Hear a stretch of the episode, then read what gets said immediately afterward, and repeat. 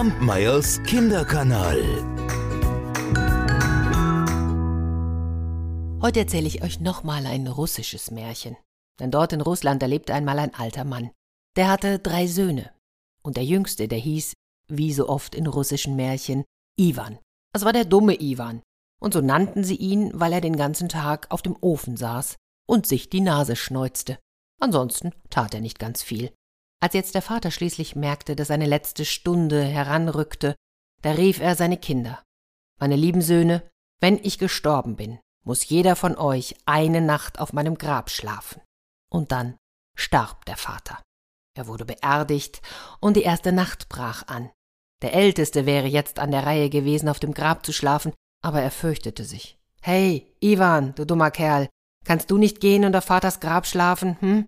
Du tust doch so oder so nichts anderes, nichts Rechtes. Och, der dumme Ivan, der zog sich an, ging zum Grab des Vaters und legte sich dort nieder. Um Mitternacht, da tat sich mit einem Mal das Grab auf und der Alte trat hervor. Wer ist da? Bist du es, mein Ältester? Nein, Väterchen, ich bin's, der dumme Ivan. Der Alte erkannte ihn und fragte, warum ist denn der Älteste nicht gekommen? Er hat mich doch hergeschickt, Väterchen. Nun gut, das ist dein Glück. Da pfiff der Alte mit einemmal auf seinen Fingern. Grauchen, Braunchen, wohlberedter Rappe. Da sprengte ein Pferd herbei, dass die Erde zitterte, aus den Augen flogen die Funken, aus den Nüstern stiegen Rauchsäulen. Hier hast du ein gutes Pferd, lieber Sohn. Und du, Pferdchen, diene ihm, wie du mir gedient hast. So sprach der Alte und legte sich wieder ins Grab. Der dumme Iwan streichelte und tätschelte das Grauchen, dann ließ er das Pferd laufen und kehrte nach Hause zurück. Zu Hause fragten ihn seine Brüder, wie ist es dir ergangen heute Nacht, hm? Dummer Iwan, sag schon. Oh, es ist mir gut ergangen, Brüder. Dann kam die zweite Nacht. Der mittlere Bruder wollte auch nicht. Dummer Iwan, geh du zu Vaters Grab und übernachte du an meiner Stelle, ja? Der dumme Iwan sagte kein Wort, zog sich an und machte sich auf den Weg. Als er zum Grab kam, legte er sich dort nieder und wartete auf Mitternacht. Und tatsächlich, wieder tat sich das Grab auf, der Vater trat hervor und fragte, Bist du es, mein mittlerer Sohn? Nein, ich bin's, der dumme Iwan, Vater. Da pfiff der Alte wieder auf seinen Fingern. Grauchen, Braunchen, wohlberedter Rappe. Das Braunchen sprengte herbei, die Erde zitterte, aus den Augen schlugen Flammen, aus den Nüstern stiegen Rauchsäulen. Nun, Braunchen, du hast mir gedient, so diene jetzt meinem Sohn. Nun geh. Und das Braunchen verschwand. Da legte sich der Alte wieder ins Grab und der dumme Iwan ging nach Hause. Wie ist es dir heute Nacht ergangen, dummer Iwan? Es ist mir gut ergangen, ihr Brüder. Und in der dritten Nacht, da war Iwan ja selbst an der Reihe machte sich auf den Weg, legte sich aufs Grab, und um Mitternacht, da stieg der Alte wieder heraus. Dieses Mal wusste er schon, dass es sein Jüngster war. Und wieder pfiff der Alte auf seinen Fingern. Grauchen, Braunchen, wohlberedter Rappe. Der Rappe sprengte herbei, die Erde zitterte, aus den Augen schlugen Flammen, aus den Nüstern Rauchsäulen. Rappe, du hast mir gedient, so diene jetzt auch meinem Sohn.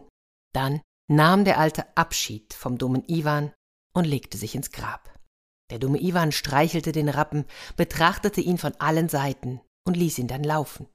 Und schließlich kehrte er nach Hause zurück. Nun, wie ist es dir heute ergangen, dummer Iwan? Es ist mir gut ergangen, Brüder. Und so lebten sie dahin. Die zwei Brüder arbeiteten der dumme Iwan rührte keinen Finger. Bis eines Tages ein Ausruf kam. Oben am Palast, da hängt das Bildnis der Zarentochter. Wer hinaufspringen und es herunterholen kann, bekommt sie zur Frau. Die Brüder, die wollten gerne hin und zuschauen. Der dumme Iwan saß auf dem Ofen in der hintersten Ecke und rief, Brüder, gib mir doch auch ein Pferd, ich möchte auch dabei sein. Was? Nein, bleib du auf dem Ofen hocken, Dummkopf. Was willst du denn dort? Willst du die Leute zum Lachen bringen oder was? Der dumme Iwan gab sich aber nicht zufrieden. Und so, ach, na ja, hier komm, dann nimm die dreibeinige Mähre, du Narr. Und dann ritten die beiden Ältesten davon. Sobald sie fort waren, ritt der dumme Iwan hinaus, und mitten auf dem freien Feld, da stieg er ab und pfiff genauso wie sein Vater. Grauchen, Braunchen, wohlberedter Rappe. Da kam das Grauchen gelaufen, die Erde zitterte aus den Augen, schlugen die Flammen aus den Nüstern Rauchsäulen. Da kletterte der dumme Iwan zum einen Ohr hinein, aß und trank nach Herzenslust und kletterte zum anderen Ohr wieder hinaus. Und da war er mit einem Mal so schön gekleidet und sah so prächtig aus, dass sie nicht einmal seine Brüder erkannt hätten. So schwang er sich aufs Grauchen und ritt zum Palast, um das Bild der Zarentochter herunterzuholen. Das könnt ihr euch vorstellen, dort hatte sich eine Menge Volk versammelt. Alle wollten schauen, welche Reiter es schaffen könnten. Und als sie jetzt den neuen, schmucken Reiter sahen, der herangeprescht kam, oh, da staunten sie alle. Niemand erkannte den dummen Iwan. Dieser aber nahm Anlauf, das Pferd hob sich in die Luft, und bis zum Bildnis fehlten nur noch drei Handbreit. Alle hatten gesehen, woher er kam, aber niemand hatte gesehen, wohin er verschwand. Wieder auf der Wiese angekommen, da verabschiedete er sich von dem Pferd, kehrte nach Hause zurück und kletterte auf den Ofen. Es dauerte nicht lang, da kamen seine Brüder, und die erzählten es ihren Frauen. Ah, das hättet ihr sehen sollen. Ein Fremder ist dort gewesen. So einen Reiter hat man noch nie gesehen. Beinahe hätte er das Bild heruntergeholt. Es fehlten nur noch drei Handbreit. Alle haben gesehen, woher er kam, aber niemand, wohin er geritten ist. Er wird bestimmt wiederkommen. Der dumme Iwan saß auf dem Ofen und fragte, war ich es vielleicht, Brüder? Ach, was du nicht sagst, ja, ja, hock du nur auf dem Ofen und putz dir die Nase.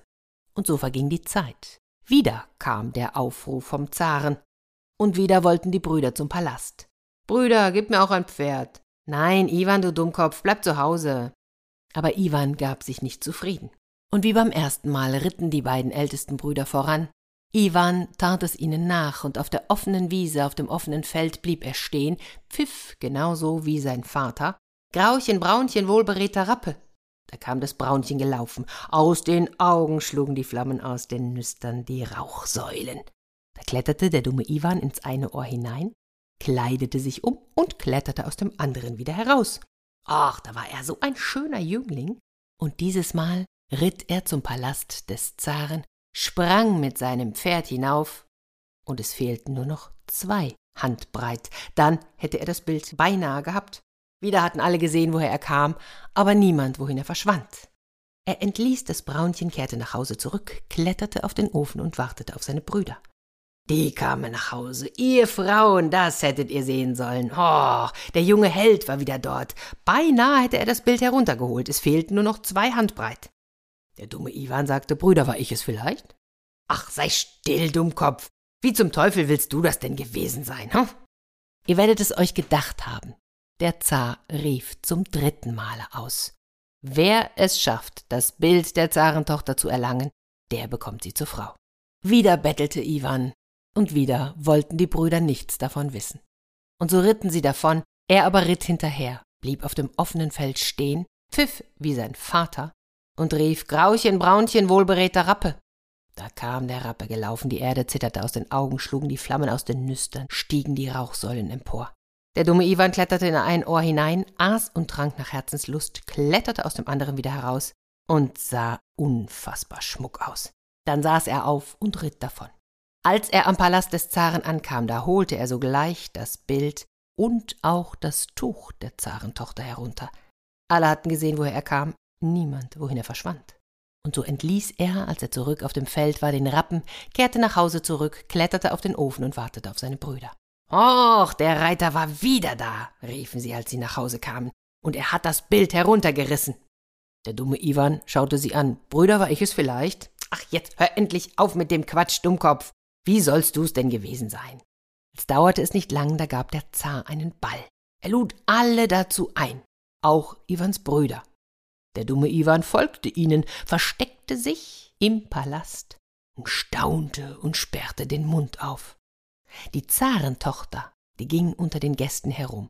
Die bot jedem etwas Bier oder Wein an und wartete darauf, ob sich nicht jemand den Mund mit ihrem Tuch abwischen würde denn dann hätte sie ihren Bräutigam erkannt.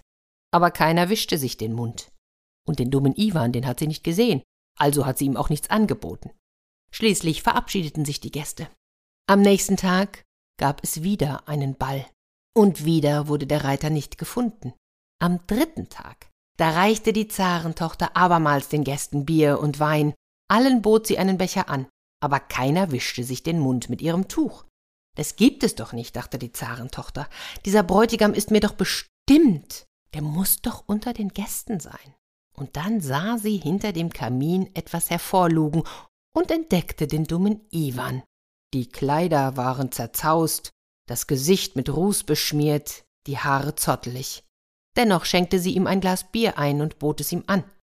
Die Brüder sahen es und dachten, oh nein, oh, jetzt gibt sie sogar unserem Tölpel was zu trinken. Der dumme Iwan leerte das Glas, wischte sich den Mund mit dem Tuch der Zarentochter. Da freute sich diese, nahm ihn bei der Hand und führte sie zu ihrem Vater. Väterchen, hier ist mein Bräutigam. Den hat mir das Schicksal bestimmt. Den Brüdern gab es einen Stich ins Herz. Was redet die Zarentochter? Hat sie den Verstand verloren? Sie will unseren Tölpel heiraten? Aber da gab es nicht viel zu besprechen. Ein fröhliches Fest wurde gefeiert und Hochzeit gehalten. Und jetzt war unser Iwan nicht mehr der Dumme, sondern der Schwiegersohn des Zaren. Er wusch sich, er putzte sich heraus, und er sah wirklich stattlich aus. Die Leute auf der Straße erkannten ihn kaum wieder. Tja, und da erst verstanden die Brüder, was es für eine Bewandtnis damit hatte, auf dem Grabe des Vaters zu übernachten. Kampmeyers Kinderkanal.